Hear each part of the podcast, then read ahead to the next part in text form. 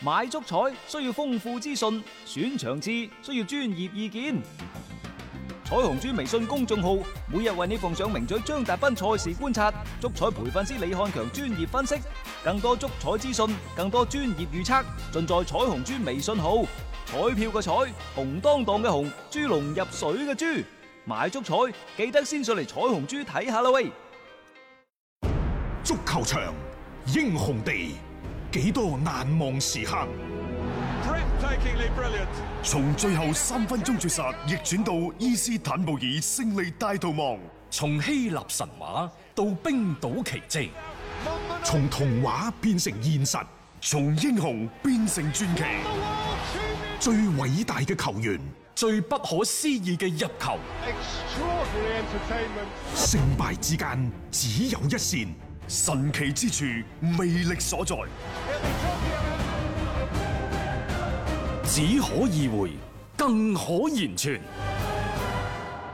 足球新勢力。翻翻嚟係第二 part 嘅足球新勢力，有關今晚馬體會作客對巴塞嘅賽事呢，喂，其實我仲想補充兩句，因為一方面巴塞係咁風雨飄搖啊，啊關係緊張，矛盾升級，但係就往績而言呢，斯蒙尼率領馬體會。 好慘啊！ 從嚟都未喺老型球場贏過巴塞嘅，過去十二次嚟到呢度，真係好慘。五平七負。呢呢呢啲成績其實真係一種被被碾壓嘅一個情況嚟嘅。你你所謂有機會挑戰榜首兩強球隊，但係你就交出一個咁樣樣嘅客場嘅表現，係講唔過去嘅。即係馬體會喺呢方面嘅嗰個戰績上面，誒賽前其實斯蒙尼都特登係提到過呢一點啊嚇。佢話希望呢一場比賽係有一個嘅例外啊，即係對於佢哋嚟講都係需要分數去穩固第三名嘅位置嘅。咁打但係還打，嘈還嘈。係啊查實呢，美斯同誒蘇亞雷斯嘅狀態唔錯嘅。嗯只不過蔡迪恩而家呢種打法呢，嗯，即係班老嘢唔制 啊，個個都三張幾點不跑啫。過你對個對手唔同，佢啊可能即係個態度又唔同嘅喎。即係佢如果對翻呢隊咁嘅強嘅馬體會，佢哋又唔一定真係會同你搞對就好抗。似啊大雄，你係一個廚師咁樣。啊，係咪啊？你明明知道啊，即係誒呢啲老嘅菜你攞嚟煲 湯，你要細火慢慢煲啊！你而家要炒炒啊，快炒啊要兩爽口嘢你就想，即咪咬唔喐啊！係你有咩餸？你一個廚師，你主教練，你有咩能力？啲人又或者即係你就算係咁樣打都好啦，你點去配置你嘅人選至得㗎？你真係當啲三十幾歲啲即係僆仔咩？即係其實呢種係一種幾幾玩火嘅行為嚟嘅。老實講句咧，因為佢哋呢班人喺球會更衣室已經個地位非常之鞏固，你一下子要喐動佢哋係好難嘅一件事情。你只能夠順住咯，即係好似即係順住個老虎掠毛咁樣 樣，一個唔覺意你做得唔好嘅話，就真係噬你一啖。而家就係巴塞有咁樣樣嘅一個即係狀況啦。但係我我始終感覺下，即係對個對手唔同，可能呢對巴塞羅那佢嘅嗰個心態，成個嘅。即係個態度咧，可能都會有所轉變，又未必大家諗到佢真係咁差嘅嗰隻嚟嘅。啊呢個係巴塞嘅情況。馬體會呢度呢，我仲想再補充一下。嗯其實呢，今年即係退翻舊年八月份，你再睇翻呢隊馬體會，你認為佢係具備咗嗯就係向西甲雙雄挑戰咁樣嘅能力，因為一方面祖奧菲利斯一嗯億幾嘅身價嘅加盟，嗯然之後摩拉達嗯，包括迪亞高哥斯達嗯，都係從車路士或者英超先後回歸。嗯即係你睇到，再加上呢，即係歷史上馬體會都係出神鋒嘅地方。嗯而家老中老中青三代射手匯聚一堂，哇！好似呢就好惹人遐想。係但係實際上呢，摩拉達去英超打到呢就係自信心盡佢失，唔成功嘅。所以佢今年其實喺整個西甲嘅賽事當中，嗯喺馬體會誒上陣嘅賽事當中，其實佢效率唔算好高。嗯迪亞高哥斯達呢，就真係有啲老啦。嗯啊，佢呢，雖然係巴西嗰邊打波出身，但係大家知道佢係兼具匪氣，嗯體重呢比較大。嗯對抗能力好強，但係腰椎間盤突 出，係真㗎，真真嘅係腰椎間盤突出，即係啊喺足球運動員嚟講呢樣嘢係比較少見嘅，係即係我哋坐得多，就就可能有啦，啊佢跑得咁多，啲腰椎間盤突出，好奇怪。 即係可能除咗嗯上場之外，場下邊全部坐喺度。乜冇可能啊祖嘅奧菲利斯呢啊，嗯就略嫌自亂，所以其實老個老，亂個亂，一句講晒，傷個傷，病嘅病。係摩拉達哥亦都係一種病嚟㗎，心啊心病啊嘛。嘛，所以即係咁樣呢，極度咁打亂咗斯蒙尼嘅算盤。其更實何況啊呢，啊就係斯蒙尼喺過去呢一兩個賽季不斷有傳聞佢要離開呢一個馬體會。係即係好似有啲咁多心不在焉，所以呢隊馬體會最衰嗰陣時六七位，浮浮沉沉，起碼就徹底退出咗冠軍競逐嘅行列先啦。佢好早就退出咗啦。以前仲話兩隊半兩隊半係嗰兩隊喺度爭啫啊，但係佢都偶然間喺旁邊夾一夾，喂我有冇機會啊？係啊，留翻餐飯俾我食得唔得啊？以前佢仲有咁樣嘅資格去嗌一嗌，今個賽季門口入唔到啊。冇錯啦，門釘都摸唔 到啊！係啊，即係所以你可以睇到，即係呢個馬體會啦。其實睇啲就咁齋睇陣容配置，其實好頂級嘅。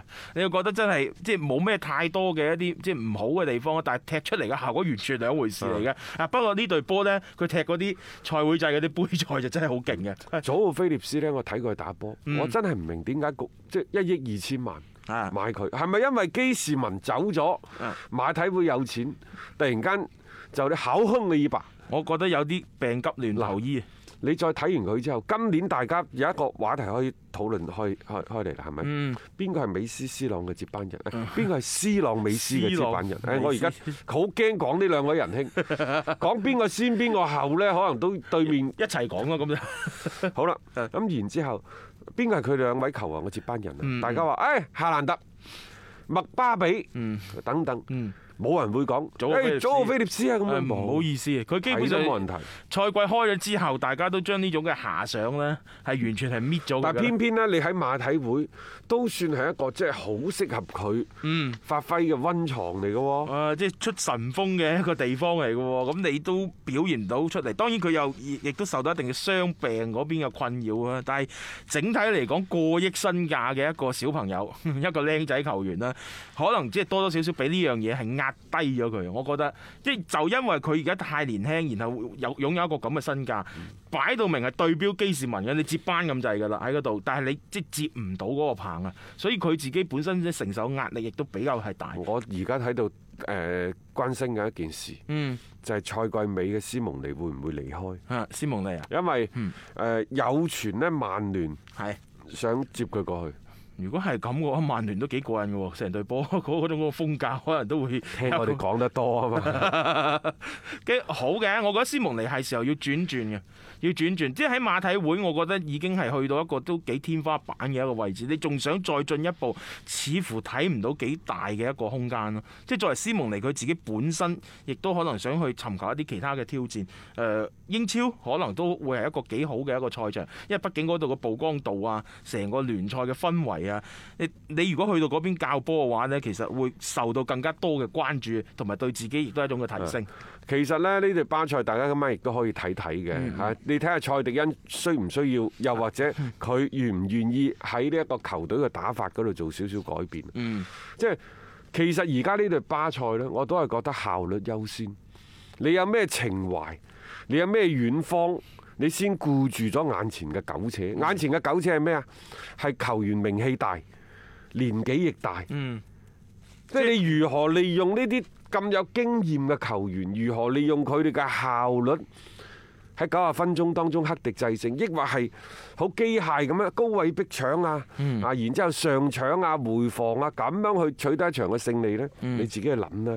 其實我都係覺得，即係巴塞炒咗懷迪之後呢，先頭咪話沙維嘅，係啊係咪？啊後尾呢就係京士利高文，大家記唔記得啊？即係啊，荷蘭嘅啊朗奴高文，朗奴高文朗奴高文冇錯係冇錯啦，即係都有傳過嘅， 但係因為朗奴高文又係呢一嗯個即係荷蘭荷蘭三三劍俠之一嚟噶嘛，當初係巴 塞嘅荷蘭嗯三功劍夫之神嚟㗎，佢又 係係啊啊好啦，炒唔掂啦，再揾呢個蔡迪嗯恩 前貝迪斯嘅主帥喎。好啦，當然佢都有備胎嘅，萬一即係佢唔掂嘅話，係嗯就可能而家係 B 隊嘅主帥比美恩特嗰啲叫頂住先嘅啫。頂住先㗎咋，係啊，唔係對對波都好似拜仁慕尼黑嗯咁話換就換，唔唔係個個有費力克㗎。係啊，換完之後就即上位。仲有，大家可以對比下巴塞嘅管理層，再對比下拜仁慕尼黑嘅管理層。兩啊嗯回事嚟嘅，拜仁嘅管理層啊，真係我個我認個人嗯認為啊，拜仁嘅管理層係所有俱樂部當中管理層最高效、最犀利，最犀利。費力克佢咁快接又到或者班啊，係最純粹嘅，嗯甚至乎講最冇私心嘅，即係就係為俱樂部，係。佢一切嘅我嗰同你個出發講點啦，都皇馬、巴塞都 唔係，係絕對唔係，絕對唔絕係。對唔係，佢哋有別有用心，你覺所有上得去嘅你覺得都係胡華特係咪啊？唔係胡華嘛特都唔係，嗱，而家呢，一個一個呢就係拜仁管理層，嗯，仲有呢，我覺得張康陽帶住嗰隊嘅國米呢，都啊相對係比較純粹嘅。純粹啊，利物浦呢，啊，相對亦都係比較純粹嘅，係其他嗰啲真係唔敢講啦。嗯，冇而錯，家可能就呢三個。嗯，咁所以個成績咪好咗咯。當然啦，你話些路迪啊、格流嗰啲係咪呢？嗰啲 係，嗰啲嗰啲應該都係嘅。但我哋指嘅係即係即係主流聯賽主流聯賽主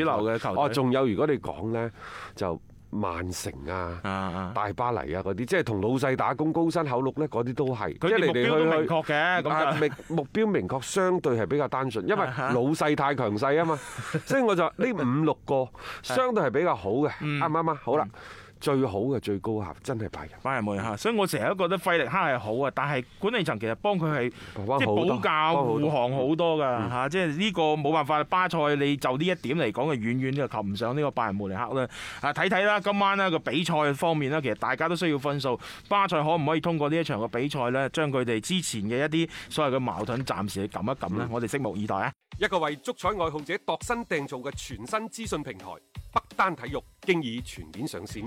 北單體育擁有基於北京單場賽事作出全面評估嘅優秀團隊，雲集張達斌、陳奕明、鐘毅、李漢強、呂建軍等大咖，為你帶嚟更專業嘅賽前預測分析以及賽後總結報告。